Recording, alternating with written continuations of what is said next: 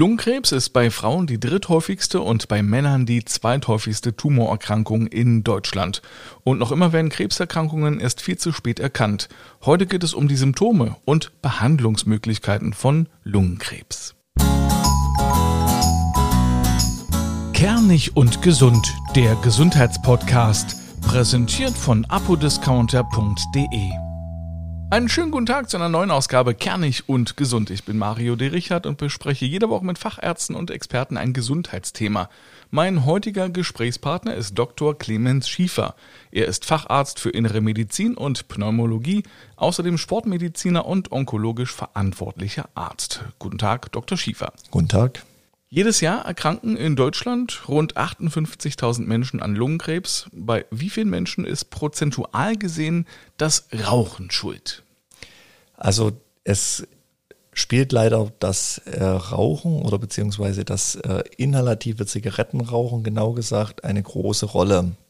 Das heißt, wenn man jetzt äh, den Anstieg des Risikos für ein Lungenkarzinom betrachtet, kann ich durch das typische Rauchen, das heißt ein Pack pro Tag, äh, das Risiko ums ungefähr 20-fache steigern gegenüber der Normalbevölkerung.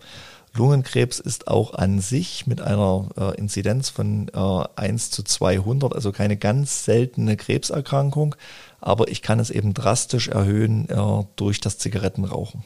Es ist wieder unglaublich, Dr. Schiefer. Es gibt so viele Krankheiten, die durchs Rauchen ausgelöst werden, wenn man jetzt auch bei den Herz-Kreislauf-Erkrankungen drüber spricht. Aber auch die COPD, was wir ja auch schon hatten, jetzt Lungenkrebs. Ich glaube, wenn die Menschen nicht rauchen würden, dann gäbe es fast nur noch gesunde Menschen.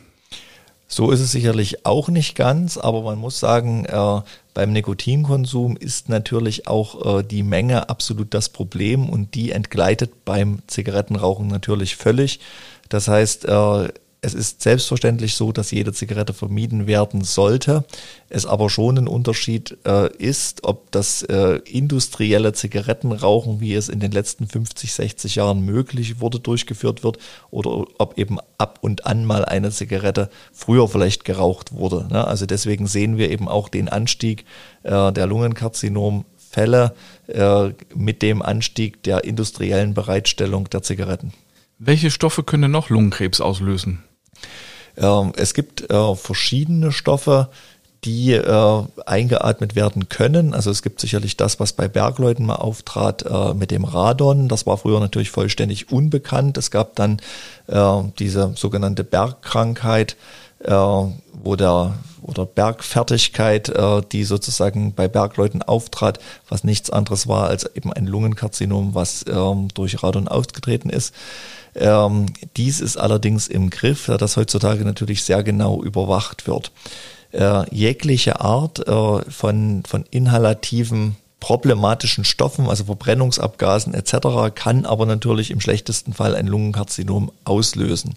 Auch Asbeststaub ist da letztlich etwas, was äh, zunächst nicht bekannt war, dann aber bekannt wurde, jetzt natürlich vermieden wurde, was aber einige Fälle natürlich hervorgerufen hat.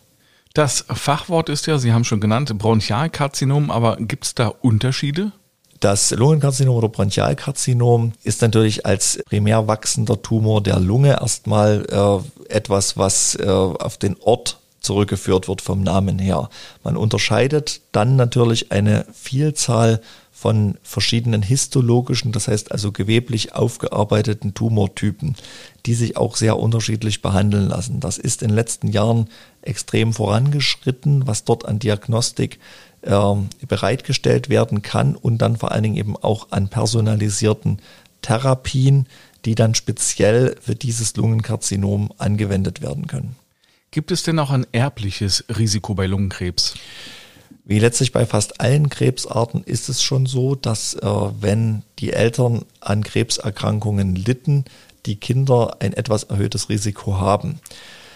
Es ist hier aber tatsächlich so, äh, dass so eine direkte Erbfolge also nicht zwingend vorhanden ist, weil die Rauchgewohnheit insbesondere natürlich hier eine Rolle spielt oder Zugang zu sonstlichen Schadstoffen. Und man sich immer in der Familie natürlich sehr genau angucken muss, wenn es vermehrt Lungenkrebs gab, waren es starke Raucher und äh, wenn der Patient zum Beispiel dann nicht raucht, hat er natürlich ein deutlich vermindertes Risiko. Jetzt gibt es viele Eltern, die zu Hause rauchen, die Kinder sind dabei. ist es so, dass Kinder später, wenn sie erwachsen sind, gefährdet sind oder mehr gefährdet sind, an Lungenkrebs zu erkranken, wenn die Eltern früher viel geraucht haben? Also das kann man, muss man ein bisschen differenziert betrachten. Also das passive Rauchen steigert das Risiko etwa um das Doppelte.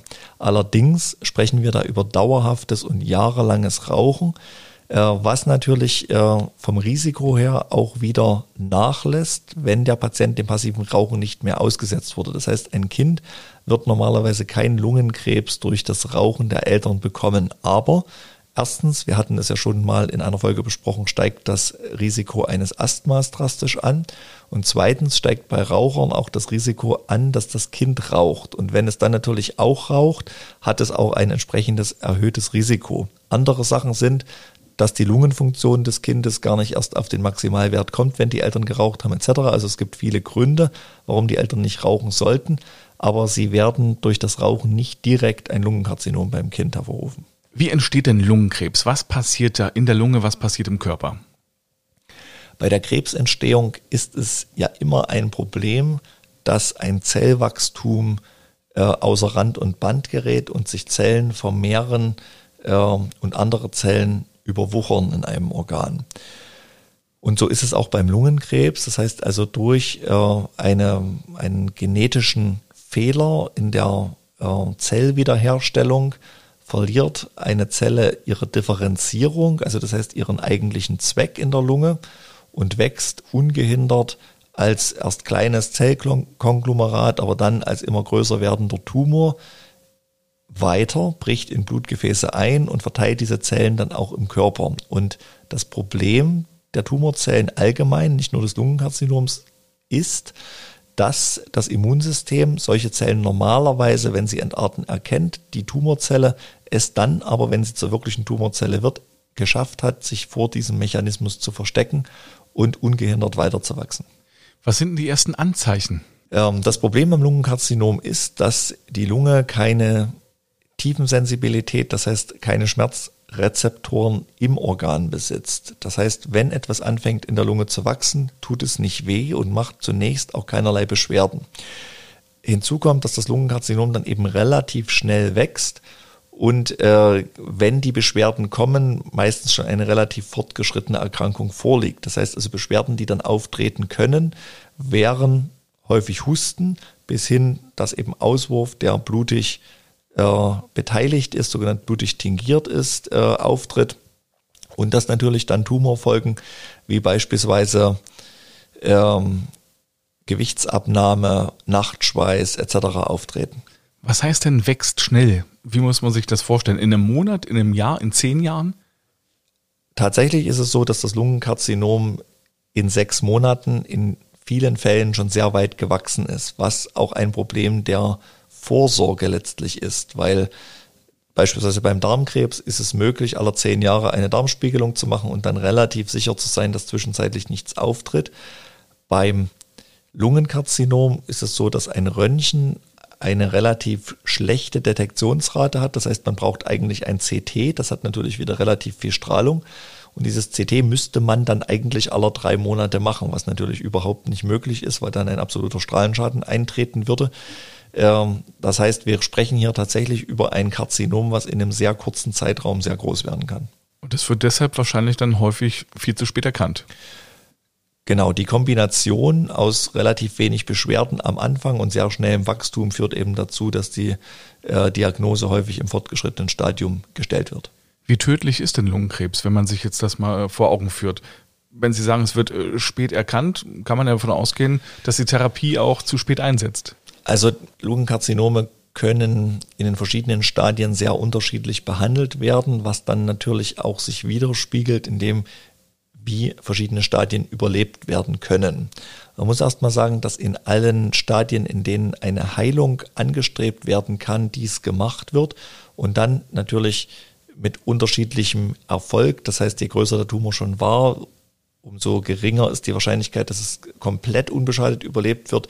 Äh, aber doch in den frühen Stadien relativ häufig das Karzinom komplett behandelt werden kann, zum Beispiel durch Operation oder Bestrahlung, vielleicht noch mit einer nachfolgenden äh, Chemotherapie, die das Ganze stabilisiert. In den höheren Stadien ist es zwar so, dass das Lungenkarzinom nicht mehr vollständig zurückgedrängt werden kann. Allerdings hat sich dort von der Therapie her in den letzten Jahren sehr, sehr viel getan, jenseits der Chemotherapie, dass also mit Antikörpertherapien und auch der sogenannten Immuntherapie, die also darauf abzielt, dass das eigene Immunsystem die Tumorzellen wieder erkannt, erkennt, das Karzinom im Zaum gehalten werden kann. Das heißt also, der Versuch unternommen wird, den Krebs in einen chronischen Zustand zu bringen und damit viele Jahre mit dem Krebs lebend möglich zu machen. Und darüber sprechen wir gleich nochmal weiter, auch über alle Therapiemöglichkeiten. Wir machen eine ganz kurze Unterbrechung.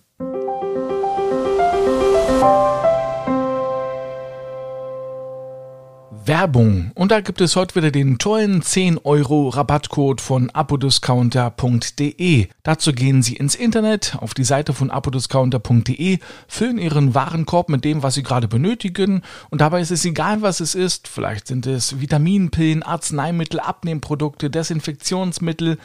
Dann gehen Sie zum Warenkorb und der sollte mindestens 30 Euro anzeigen. Das ist das Mindeste. Und an der Kasse geben Sie dann den Rabattcode Kernig10 ein. Alles zusammengeschrieben, das ist wichtig, kernig 10 und schon haben Sie 10 Euro gespart. Am besten gleich mal reingucken bei apodiscounter.de. Bei mir sitzt äh, Dr. Clemens Schiefer, Pneumologe aus Markleberg bei Leipzig und heute geht es um ein unangenehmes Thema, es geht um Lungenkrebs. Wie stellen Sie denn als Lungenfacharzt die Diagnose? Die Diagnose tritt, wird häufig eben relativ spät gestellt, wie wir das äh, schon besprochen hatten. Das heißt, der Patient geht normalerweise mit äh, entsprechenden Beschwerden, also er bemerkt Husten oder eben eine sogenannte B-Symptomatik mit Gewichtsverlust etc., Fieber äh, zum Arzt. Damit geht er meistens nicht zuerst zu mir, sondern zum Hausarzt, bespricht das und normalerweise erfolgt dann eine Bildgebung der Lunge, also zunächst ein Röntgen und dann ein CT, wo die Verdachtsdiagnose geäußert werden kann. Äh, diese Diagnose muss dann natürlich nachgewiesen werden. Und das geht nicht mit einer Bildgebung, sondern da braucht man tatsächlich Gewebe vom Tumor. Das heißt, ähm, es muss eine Bronchoskopie, also eine Spiegelung der Lunge durchgeführt werden. Das ist eine nicht sehr schlimme Untersuchung, äh, wo mit einer winzigen Zange ein Gewebestück abgenommen wird und äh, histologisch untersucht wird. Ist das wie eine Magenspiegelung, nur dass es denn nicht in die Speiseröhre geht, sondern in die Luftröhre? Genau so kann man sich vorstellen. Es ist also so, dass auch eine gewisse Ruhigstellung, also Sedierung des Patienten erfolgt äh, und das Ganze normalerweise dann auch sehr gut toleriert wird. Wir hatten es vorhin ganz kurz angeschnitten. Wie kann man denn Lungenkrebs therapieren? Die Therapie des Lungenkarzinoms hängt sehr vom Stadium ab. In den ersten Stadien, also man teilt es in vier Stadien ein, bis zum Stadium 3 kann letztlich eine vollständige primäre Heilung angestrebt werden. Äh, die sich letztlich auf die Säulen Operation, Bestrahlung und nachfolgende Chemotherapie stützt. Es gibt auch die Möglichkeit, wenn die Operation nicht möglich ist, eine Bestrahlung in Kombination mit Chemotherapie gleich durchzuführen. Und in späteren Stadien kommen eben neuerdings eine Vielzahl von Antikörpertherapien für die unterschiedlichen Entitäten der Tumoren in Betracht. Was im Prinzip die Krankheit verzögert oder besser gesagt äh, stoppt, sodass man ein längeres Leben hat. Genau, also hier geht es darum, natürlich bei einem entsprechenden lebenswerten Leben äh, die Erkrankung so hinauszuzögern, dass der Patient im besten Fall mehrere Jahre damit leben kann. Wie viele Patienten bekommen Lungenkrebs und äh, werden vollständig geheilt? Also hier müssen wir wieder sagen, äh, dass wir im Stadium 1 und 2 eine sehr hohe Anzahl von Patienten haben. Nun ist es, die vollständig geheilt werden. Nun ist es immer sehr schwierig, das in Prozentangaben zu machen. Aber das sind auf jeden Fall über 50 Prozent der Patienten in diesen Anfangsstadien des Karzinoms. Wenn wir das Stadium 3 und 4 nehmen, kommen wir dann natürlich sicherlich in den einstelligen Prozentbereich, äh, wo Patienten das Ganze tatsächlich überleben, in dem Sinne in vollständiger Heilung. Jetzt sprechen Sie von den äh, verschiedenen Stadien, 1, 2, 3, 4. Wie muss man sich die Stadien vorstellen? Also kann man, kann man das in äh, Zentimetern differenzieren? Also die Stadieneinteilung funktioniert über verschiedene Parameter. Das ist einmal tatsächlich die Tumorgröße in Millimeter oder Zentimeter. Äh, dann aber eben auch ein Betroffensein von Lymphknoten, wo dann wird betrachtet, wo sich diese Lymphknoten befinden. Und letztlich natürlich sind Absiedlungen in anderen Organen vorhanden. Und aus diesen drei äh, verschiedenen Parametern ist über langjährige Beobachtung und Therapiemöglichkeit dann letztlich dieses Stadiensystem entwickelt worden, um keine Übertherapie zu machen, weil natürlich auch eine Operation in einem Stadium, wo eine Operation keine Heilung bringen kann, den Patienten nur schwächt, äh, dass man sowas nicht macht und dass man natürlich auch keine Chemotherapie macht, wenn man eigentlich mit einer Operation alles heilen könnte. Wie muss man sich das als Laie vorstellen? Sie sagen manchmal keine Operation ja wirklich äh, Wunder bewirken. Wird dann sozusagen das betroffene Stück oder der Tumor aus der Lunge geschnitten? Inwiefern beeinträchtigt das den Patienten später dann bei der Atmung? Vor einer entsprechenden Operation wird selbstverständlich eine genaue Lungendiagnostik durchgeführt, wo man auch simuliert, wie viel der Patient noch zur Verfügung haben wird, wenn der entsprechende Teil der Lunge entfernt wurde.